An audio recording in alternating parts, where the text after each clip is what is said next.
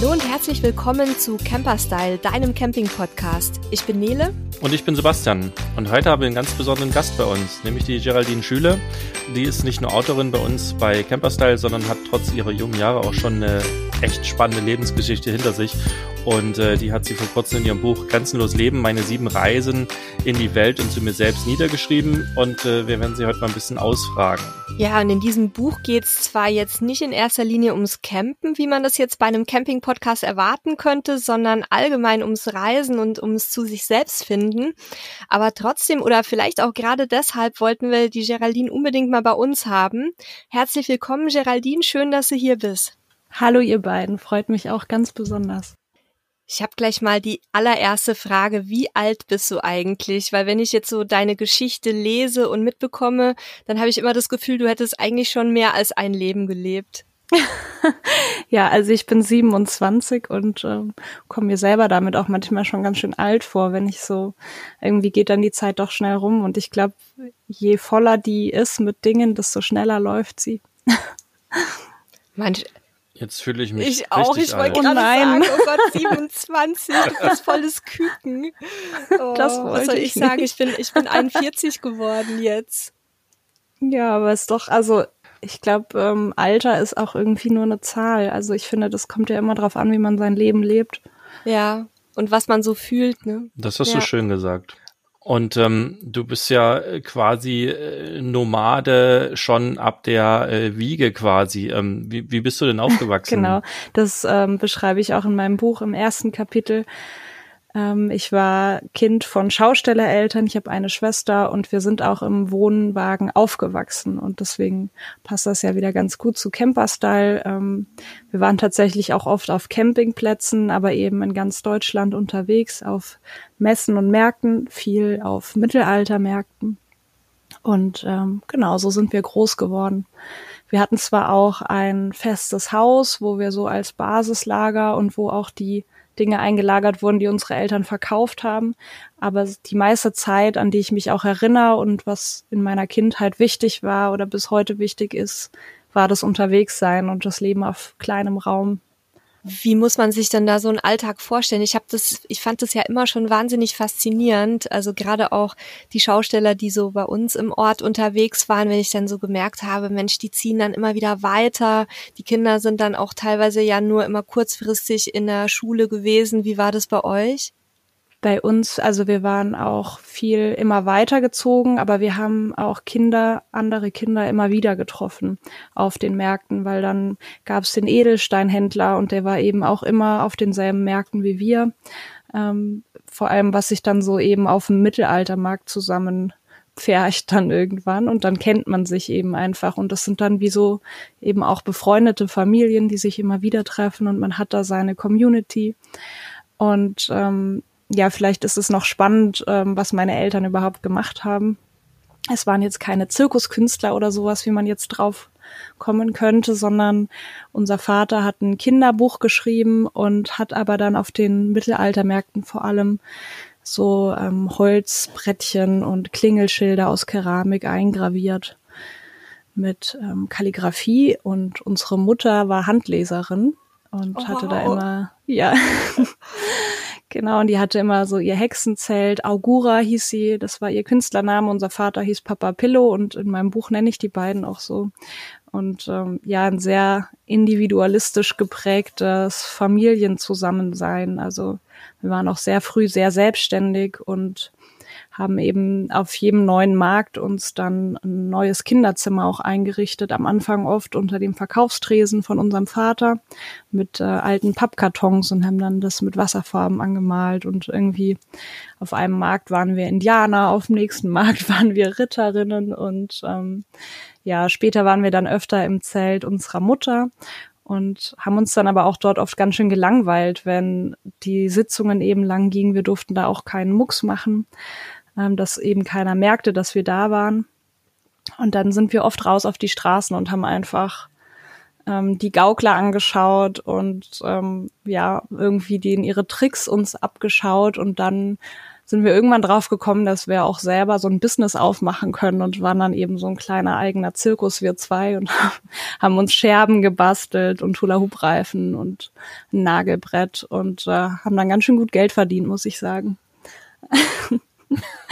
Das heißt, ihr, ihr beide seid schon relativ früh sehr, sehr geschäftstüchtig gewesen quasi. Wahrscheinlich, ja. Also meine Schwester, die lebt inzwischen seit sechs Jahren in Costa Rica, ist ausgewandert und hat ein Bikini-Modelabel. Und ähm, ja, in unserer Familie sind alle selbstständig durch die Bank weg. Vielleicht ist das auch so eine Krankheit, so ein krampfhafter Individualismus, wer weiß. Also es hat ja immer alles mehrere Seiten. Und jetzt, wo ich in unserem Tiny House auf dem Land lebe, das ist nochmal so eine ganz andere Art von familiärem Umgang auch. Oder wie es hier eben so das Landleben so kernig. Und da kenne ich einfach was ganz anderes. Und ich finde, in allen Welten ist sowas, was ich gut finde. Also das auch nur unterwegs sein, das ist auch ähm, nicht immer leicht das trifft es ganz gut, auch das, was wir über das Camping sagen. Ne? Camping ist das, was, was jeder für sich denkt, was Camping ist. Und da gibt's kein richtig und kein falsch und keinen perfekten Weg. Äh, ne? Ob du mit dem Fahrrad losziehst äh, und ein Zelt oder bis hin zum großen Luxuswohnmobil und wo auch immer du bist, ist alles Camping. Und äh, Leben ist auch all das. Und, und ich glaube, gerade auch immer über den Tellerrand gucken und andere Dinge austesten. Wir hatten das ja auch schon in einer der letzten Folgen so ein bisschen, ähm, das macht ja auch das Leben dann wieder spannender. Ja, ne? und eben, ich, also ich finde das schön, was du sagst, was ist schon Camping? Also das ist der eigene Weg, wie es jeder gestalten möchte für sich, auf die eigene Art und Weise und dann, dann ist es am besten, dann macht es auch Spaß und dann kann man es auch lange machen. Ich finde es halt auch wichtig, dass man sich selbst auch zugesteht, ähm, bestimmte Dinge so oder anders zu machen. Also ich, ich merke zum Beispiel, ähm, dass wir also mein Traum war ja immer dauerhaft auf Reisen zu sein und möglichst viel zu sehen. Und jetzt merke ich aber, ähm, dass ich auch gerne mal ankommen möchte, zumindest für eine Zeit. Und das fiel mir echt schwer, das auch selbst zu akzeptieren. Das ist so ein bisschen, was du auch sagst, ne? Dann kommt man plötzlich irgendwie in so ein anderes Lebensgefühl wieder rein. Ähm, und das dann auch mhm. für sich halt so ähm, laufen zu lassen und zu sagen, ja, okay, das ist jetzt in diesem Moment mein Bedürfnis und jetzt möchte ich ja. mal auf dem Land leben und Tiere halten und mich selbst versorgen. Das finde ich richtig toll, dass ihr das umgesetzt habt. Das ist auch sowas, was mir so ein bisschen vorschwebt für die Zukunft, für die etwas weitere. Ja, super schön. Ja, ich glaube, das ist wichtig, dass man auf sich selber hört und ähm, ich hatte immer so Bilder und Visionen davon, was ich machen will, wo ich noch hin will und große Ziele und große Pläne. Und das ist auch super wichtig und gleichzeitig ist aber auch wichtig, auf das, auf die eigene Intuition zu hören und das Bauchgefühl. Und wenn es sich eben doch anders anfühlt, als ich mir das vorgestellt habe, dann, dann auch dementsprechend zu handeln, ja nochmal ein ganz anderes Thema, nur eigentlich auch nicht, weil äh, gerade die Veränderung ist ja auch eigentlich Basis der Frage, die ich jetzt stellen wollte. Du hast in deinem Buch ja davon erzählt, dass du eigentlich Reporterin in Krisengebieten werden wolltest.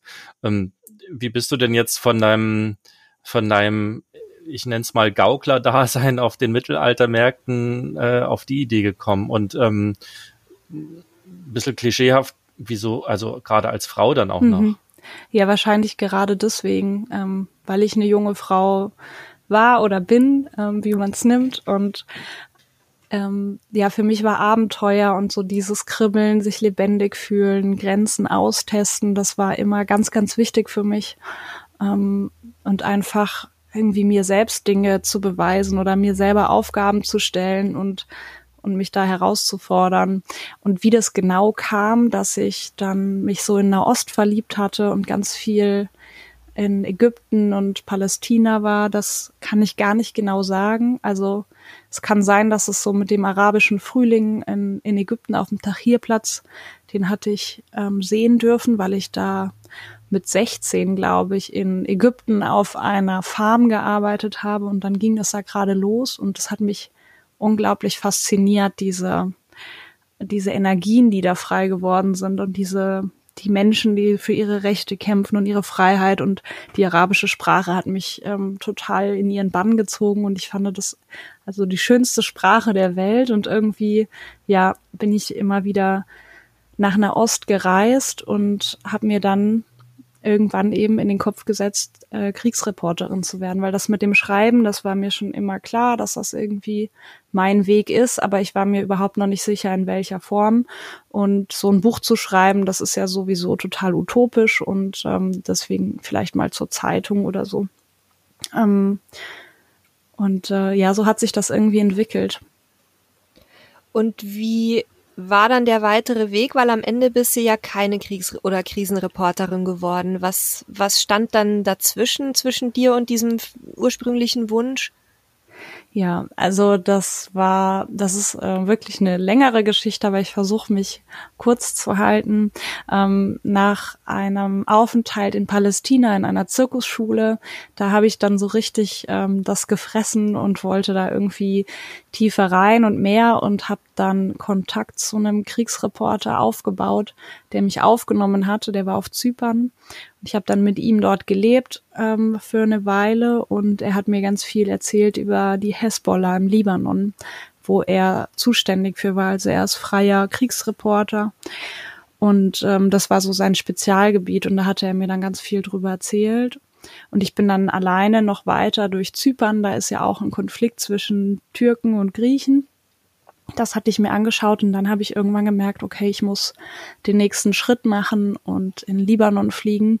Und dann ähm, durch einige Umstände und ähm, Wirrungen ähm, ist das dann dazu gekommen, dass ich über den Kriegsreporter bei zwei Männern der Hezbollah gelandet bin. Ich habe mit denen in Dach hier im, in Beirut, im, das ist so der sogenannte Hezbollah Vorort von Beirut, gelebt und ähm, da ist an jedem Haus ist diese grüne Hezbollah-Flagge. Alle sind in, in der Partei. Also im Libanon ist das eigentlich nur eine politische Partei. In anderen Ländern ist es eine Terrormiliz. Das ist einfach Auslegungssache.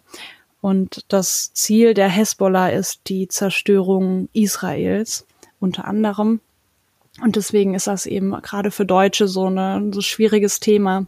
Und ich ja, habe dann mit diesen beiden Männern dort gelebt und mir die Flüchtlingslager angeguckt von Palästinensern. Wir haben Märtyrertouren gemacht. Ich habe gelernt, mit einer Kalaschnikow zu schießen und ähm, habe aber die ganze Zeit dort gemerkt, dass ich als Geschäftspartnerin nicht ernst genommen werde. Und das ist auch kein Wunder, denn in dem Alter, ich war gerade Anfang 20 oder 19 vielleicht, ähm, ist klar, dass mein Auftreten war natürlich noch nicht äh, irgendwie souverän in irgendeiner Art und Weise.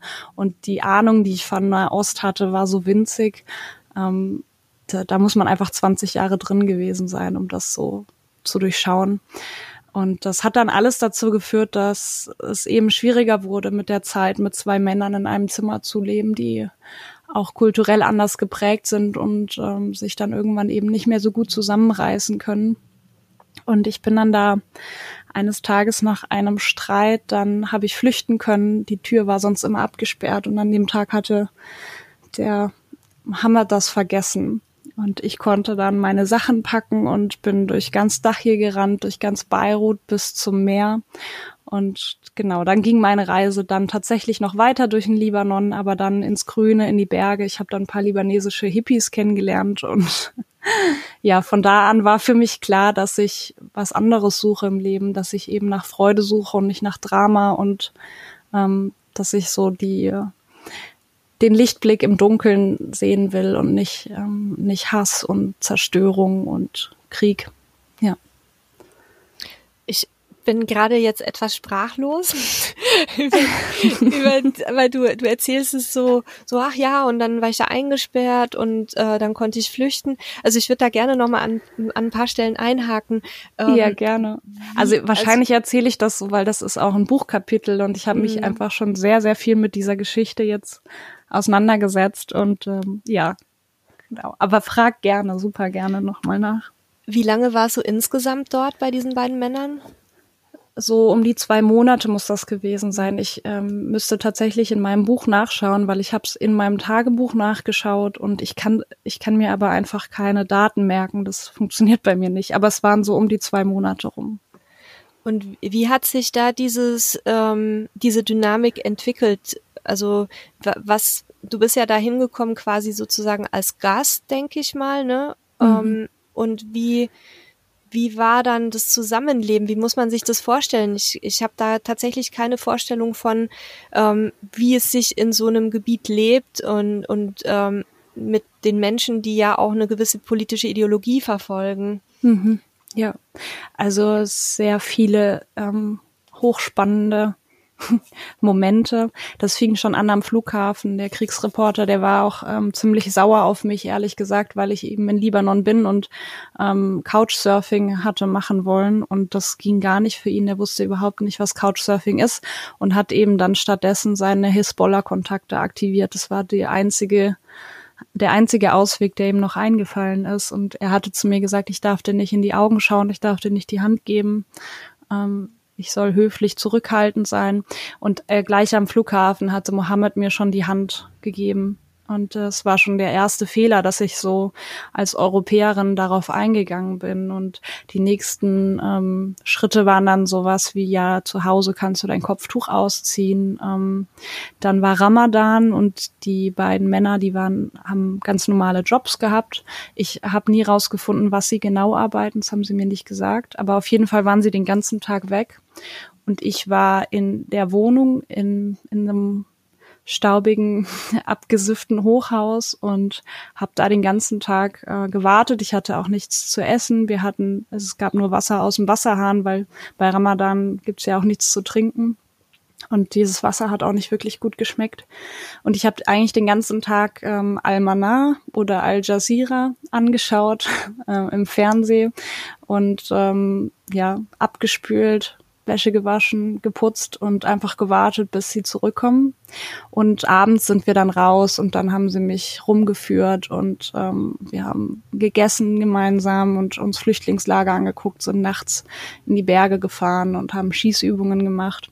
Aber das lief dann alles nur nachts ab und ich kann mich dran erinnern, dass dieses Warten und dieses einfach Dasein und Aushalten ähm, ein sehr großer Teil meines Lebens war, was unglaublich anstrengend war, aber das war eben notwendig, um mich anzupassen, um mich da überhaupt zurechtzufinden, um ja, um die Lebensrealität der beiden zu verstehen. Ähm, und der andere große Teil waren eben Diskussionen über Gott. Ähm, die habe ich ein bisschen außen vor gelassen von Anfang an. Das hatte mir der Kriegsreporter noch gesagt. Also ich bin Christin und glaube an Gott und mehr äh, darf ich da nicht diskutieren.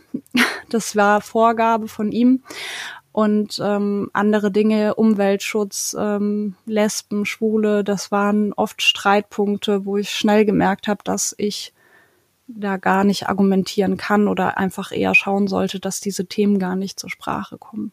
Und da habe ich gemerkt, so als junge Europäerin, was mir total gefehlt hat tatsächlich und das ähm, ja ist vielleicht sehr unromantisch. Mir hat gefehlt, Partys zu feiern und Alkohol zu trinken nach zwei Monaten und mich immer nur anzupassen, still zu sein, nichts zu sagen, nichts zu fragen, niemanden zu haben, der mich versteht. Ähm, ich habe mich dann einfach irgendwann sehr, sehr einsam gefühlt und habe aber gemerkt, ich kann nicht einfach gehen. Naja, und auch das Leben, was du vorher hattest, war ja sehr stark von Freiheit auch geprägt und von ja ähm, Kreativität, Selbstverwirklichung, ähm, dann, dann ist es wahrscheinlich ja noch schwerer, sich dann plötzlich in so ganz feste Strukturen einzufügen. Ja, total. Also ich habe mich total zurückgenommen und angepasst und für die beiden war ich trotzdem der verrückteste Mensch, den sie je erlebt haben. Wenn die dich wirklich kennen würden. ja. Und hattest ja. du in der Zeit auch Kontakte nach außen, also zu deiner Familie, zu Freunden?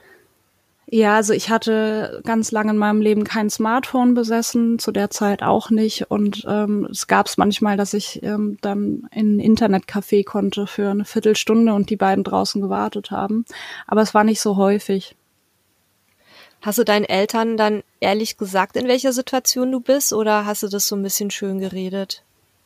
Ich, ich habe das ähm, ziemlich wahrscheinlich schön geredet, weil meine Mutter dann mein Buch gelesen hatte und gesagt hat, oh Gott, da wusste sie vieles tatsächlich nicht.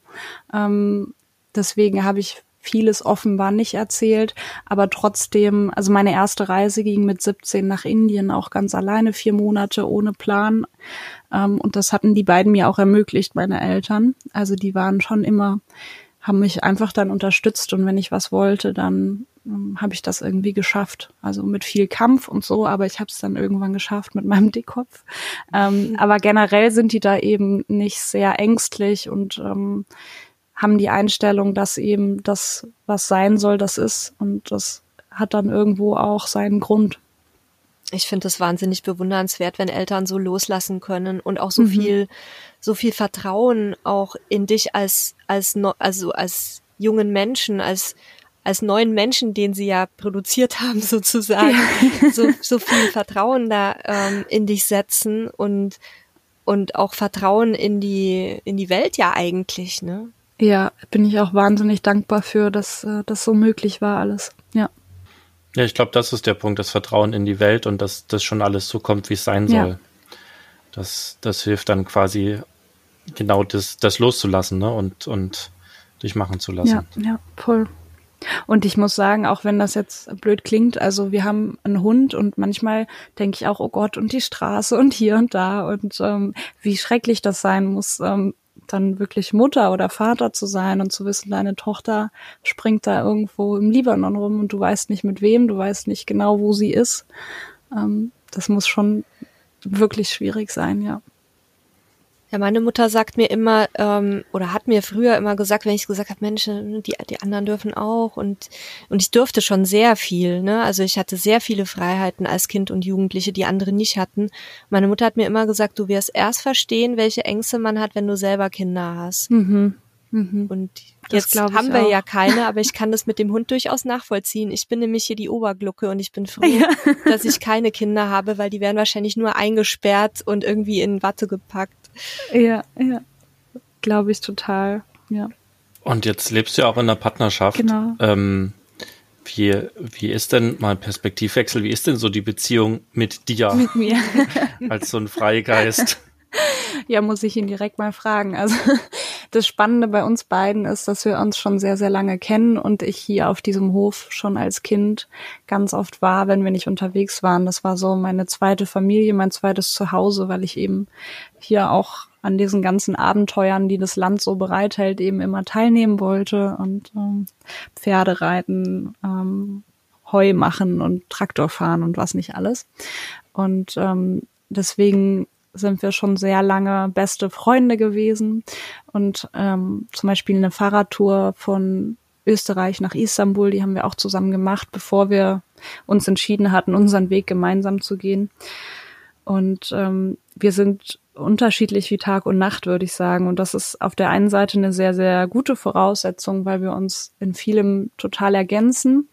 Ähm, also er ist eher so ein rationaler, ähm, pragmatischer Mensch und ich bin eher eben immer inspiriert, kreativ, chaotisch. Ähm, und das ist schön, wenn, wenn wir es eben schaffen, von beiden das Beste rauszuholen. Ähm, aber oft ist das natürlich auch sehr schwierig, sich gegenseitig dann auch zu verstehen und ähm, ja, Kompromisse einzugehen. Wie lange seid ihr jetzt schon ein Paar? Ähm, also als wir zusammengekommen sind, war dann ziemlich schnell auch klar, dass wir eben diesen Zirkuswagen bauen, in dem wir jetzt wohnen. Äh, das war auch nicht der erste Wagen. Patrick hat vorher schon einige Tiny-Häuser und Wagen gebaut. Und das war so vor zwei Jahren, glaube ich, ungefähr. Wow, also noch eigentlich noch relativ frisch. Ich hätte nicht gedacht, dass ich das nochmal sage, aber jetzt, wo ich selber meine sieben Jahre oder acht Jahre hinter mir habe, da, da denkt man dann, ach Mensch, noch so eine ganz neue Beziehung. Ja, also einerseits total frisch ähm, und andererseits kenne ich ihn schon mein Leben lang und mhm. auch sehr gut. Aber es ist natürlich noch mal was ganz, ganz anderes, wenn man jetzt auf auf der Paarebene, da habe ich ihn tatsächlich noch mal sehr anders kennengelernt und mich dann natürlich auch. Und ist er auch so ein bisschen rastlos ähm, und abenteuerlustig oder ist er eher so der gesettelte Typ? Er ist der rastloseste Mensch, den ich kenne. Das ist wirklich super nervig. also der, der wuselt den ganzen Tag rum und koordiniert und telefoniert und macht und tut. Er ist Zimmermann und Architekt und hat dann fünf Baustellen gleichzeitig und vier, vier bis zehn Handwerker, die er koordiniert und ähm, ja, ist sehr, sehr rastlos ähm, und getrieben da auch und sehr arbeits wütig und es macht ihm einfach Spaß, es erfüllt ihn. Äh, und manchmal muss er eben auch aufpassen, dass er auf sich achtet. Und ähm, aber für Abenteuer, wenn er dann eben von der Arbeit loslassen kann, dann ist er der Mensch, mit dem ich, also ich war immer alleine unterwegs und Patrick war auch der erste, mit dem ich dann diese Fahrradtour gemeinsam gemacht habe, ähm, was für mich nochmal ein ganz, ganz anderes Erlebnis war, mit einer Person zusammenzureisen. Ähm, und mit ihm ist Reisen unglaublich schön und abenteuerlich. Also jetzt letzten Winter waren wir dann mit dem Fahrrad von Mexiko nach Costa Rica gefahren und haben überall wild gecampt und ähm, auf unserem kleinen Feuerchen gekocht und in Flüssen gebadet. Und das geht mit ihm total. Und irgendwann bekommt er dann eben wieder Heimweh nach seinem Hof und seinen Hühnern. Und äh, genau, und dann sind wir wieder hier eine Weile. Aber wir schauen eben, dass wir unseren Alltag, wir sind beide selbstständig, dass wir das so gestalten, dass wir immer wieder auch größere Touren machen können. Und wer ist jetzt aktuell der rastlosere von euch beiden? Also im Alltag er und unterwegs auf jeden Fall ich. Das würde ich so, ja. Und lässt er sich dann auch ähm, unterwegs quasi von dir mit in die Abenteuer reinziehen oder ist er dann eher so die Stimme der Vernunft, die sagt, nee, aber hier übernachten wir jetzt nicht, mein Schatz, das ist mir hier zu heikel?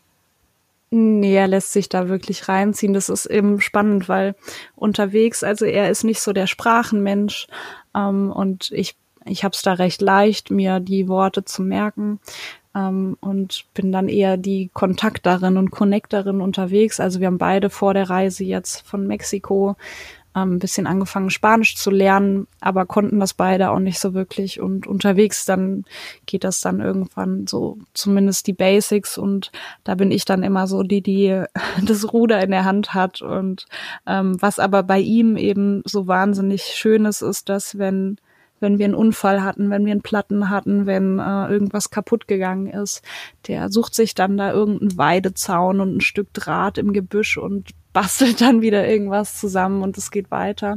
Und das gibt mir so eine unglaubliche Sicherheit und das ist immer so, ich bin immer so überrascht, was er da wieder zaubert.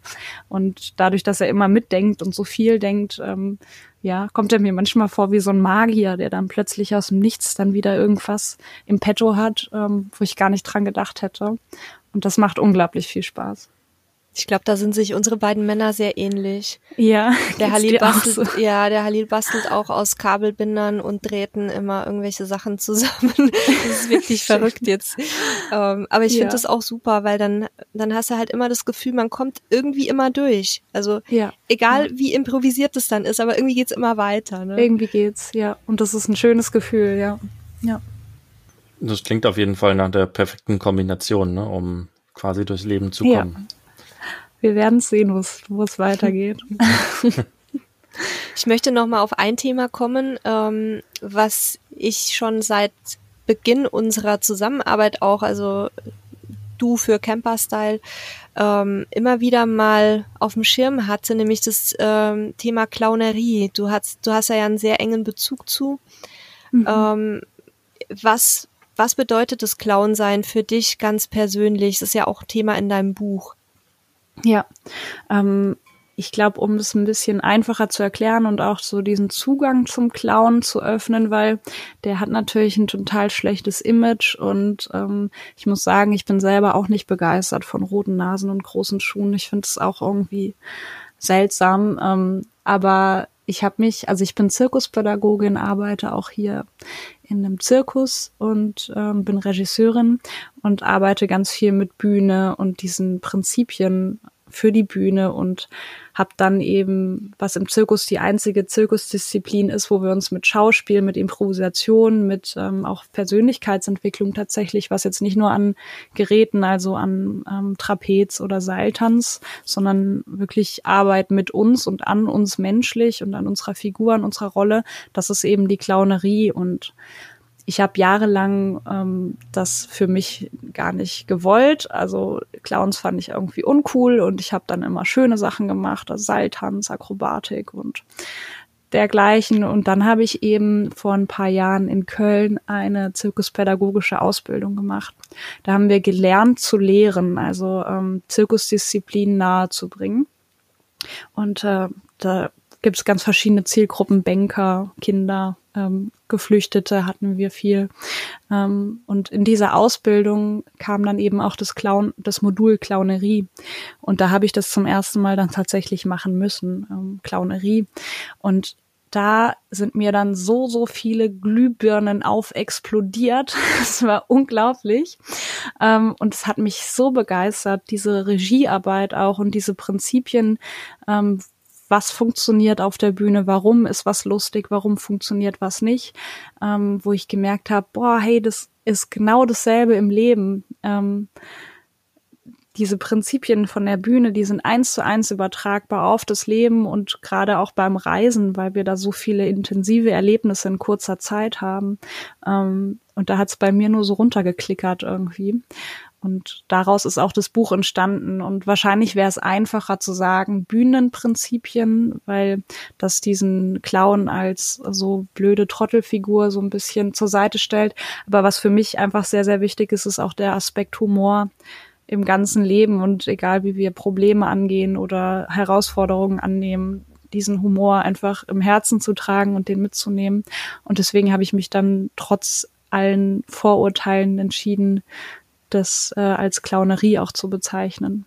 Und da gibt's in der Geschichte auch ganz viele Figuren, die da reinpassen. Also bei indigenen Völkern gibt's Contraries, die einfach, die sind wie so Schamanen, die ähm, alles anders machen. Also die einfach die Menschen andauernd spiegeln und wie so immer verkehrte Welt spielen.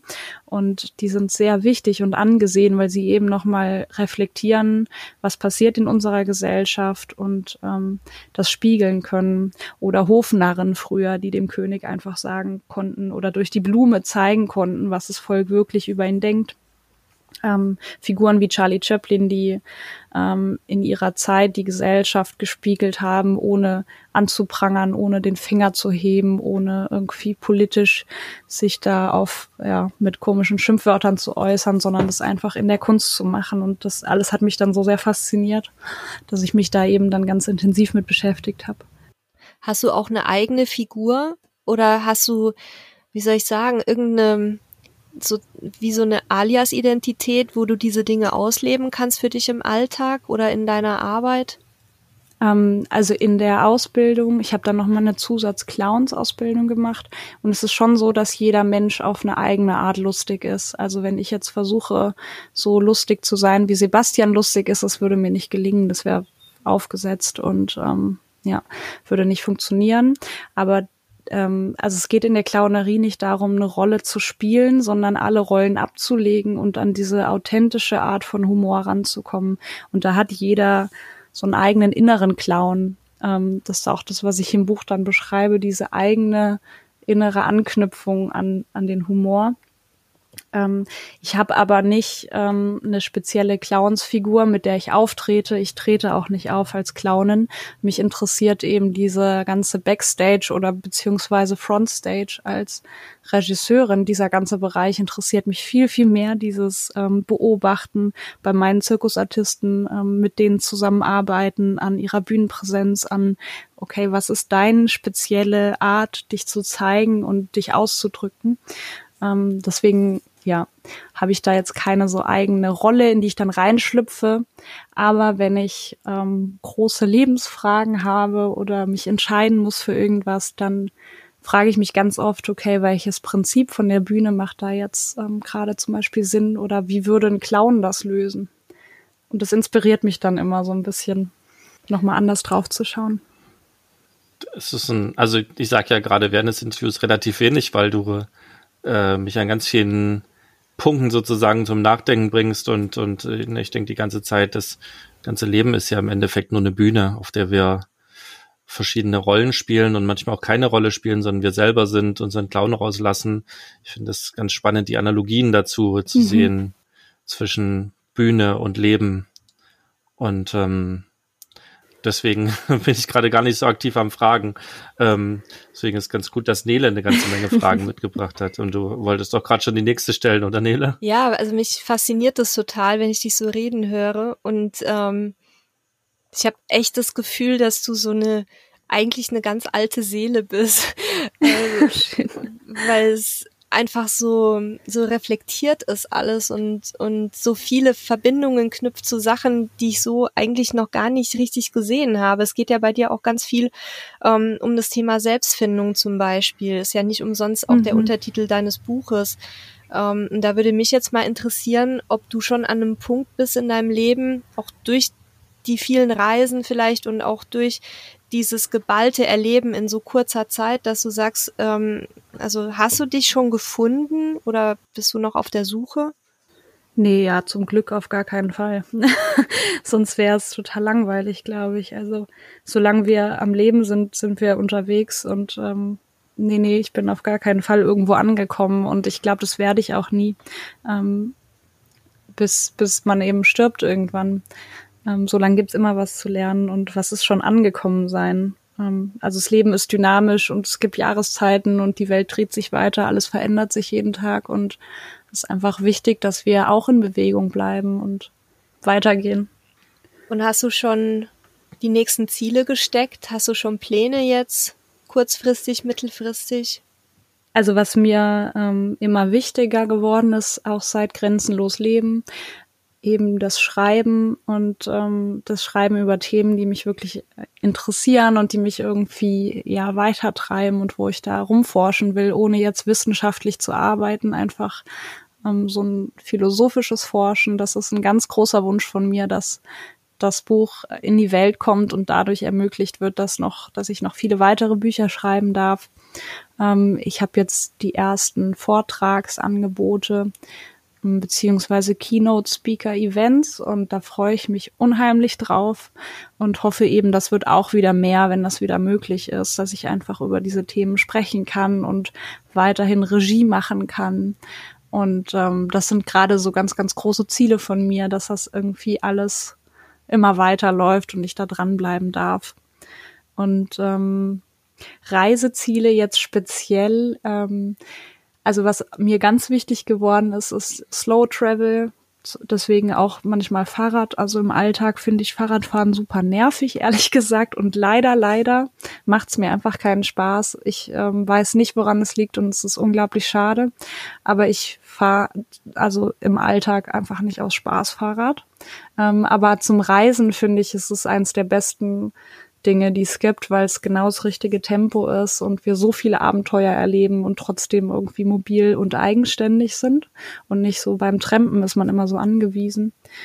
Ähm, und ich habe gemerkt, dass auch eben, dass ich nicht nur nach Nahost muss oder nach Indien oder sonst wohin, sondern dass auch in Europa es so schöne Orte gibt und so viel zu erleben gibt und ähm, ja, ich auch hier mein, meine Reisen ganz, ganz abenteuerlich gestalten kann, wenn ich will, oder jetzt den Alltag auf dem Land auch. Und es ist mir ganz lang schwer gefallen, ehrlich gesagt, das zu akzeptieren, weil ich habe mich immer so als äh, weltoffene ähm, Travelerin auch selbst gesehen und das tue ich ähm, gar nicht mehr so. Also es geht eher so um die Abenteuer des Lebens generell und die zu erleben. Wenn ich jetzt nochmal wieder eine Verknüpfung ziehe, weil ähm, Camping ist ja eigentlich unser Thema und Camping war jetzt heute gar kein Thema. Was, was könntest du denn aus, aus diesem riesigen Fundus an Erfahrungen und, und, und, und Wissen, die du schon gesammelt hast, was, was könntest du denn jetzt unseren Camping-begeisterten Zuhörern vielleicht für ihr, für ihren nächsten Campingtrip mitgeben?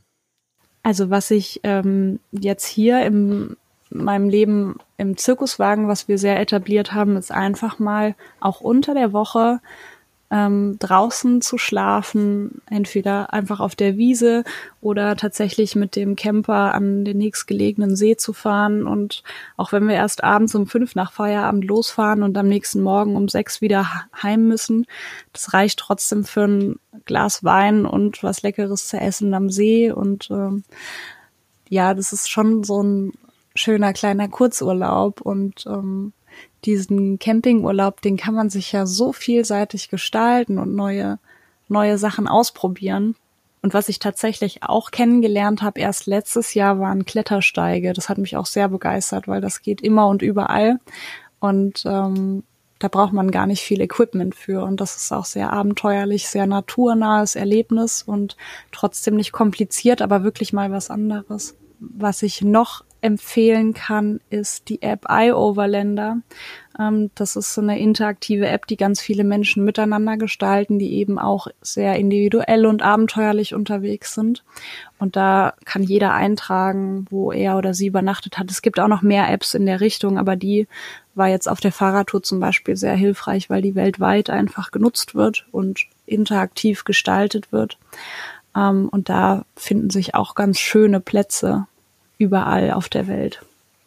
Die gehört bei mir auch schon zum, zum Repertoire. Inventar, ja. was wir nutzen, wenn wir unterwegs ja. sind.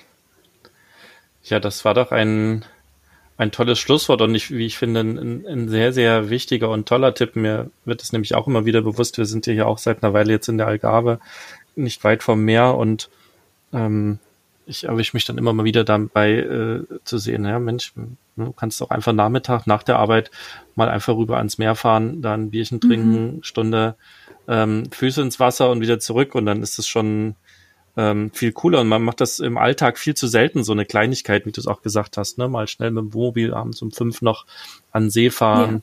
Ja. Ähm, ich glaube, das ist ein, ist ein ganz toller Tipp gewesen und ein toller toller Abschluss für dieses Interview, ähm, was wir, glaube ich, noch Stunden weiterführen könnten. Ich bin immer noch ganz hingerissen. Aber, ähm, Schön. Mir macht's auch wirklich Spaß. Vielleicht äh, wird's, vielleicht wird's ja davon meinen zweiten Teil geben. Genau. Und bis dahin könnt ihr auf jeden Fall, wenn euch das auch mitgenommen hat, so wie uns, ähm, nochmal einen Blick ins Buch äh, sozusagen werfen. Wir werden es auch in den Shownotes äh, verlinken, Grenzenlos Leben. Und ähm, mir hat das sehr viel Spaß gemacht, auch wenn ich gar nicht so viel gefragt habe, äh, habe ich für mich unheimlich viel mitgenommen und äh, werde auch jetzt nach der Aufnahme noch eine ganze Menge nachdenken. Danke dafür, Geraldine. Ähm, ja, von, von mir war's das. Ich äh, danke dir nochmal ganz herzlich. Äh, viele Grüße an unsere Zuhörer und Zuhörerinnen und ähm, ja, bis zum nächsten Mal. Auch von mir vielen Dank, Geraldine. Ähm, war ein für mich persönlich auch sehr bereicherndes Interview und ich würde mich sehr freuen, wenn wir irgendwann nochmal zusammenkommen hier an dieser Stelle. Ja, also würde mich auch unheimlich freuen und ich danke euch beiden ganz, ganz doll für die Einladung. Es hat mich total gefreut und es war ein super schönes Gespräch und allen Menschen da draußen vielen, vielen Dank fürs Zuhören. Das ist auch wirklich ganz wertvoll und schön.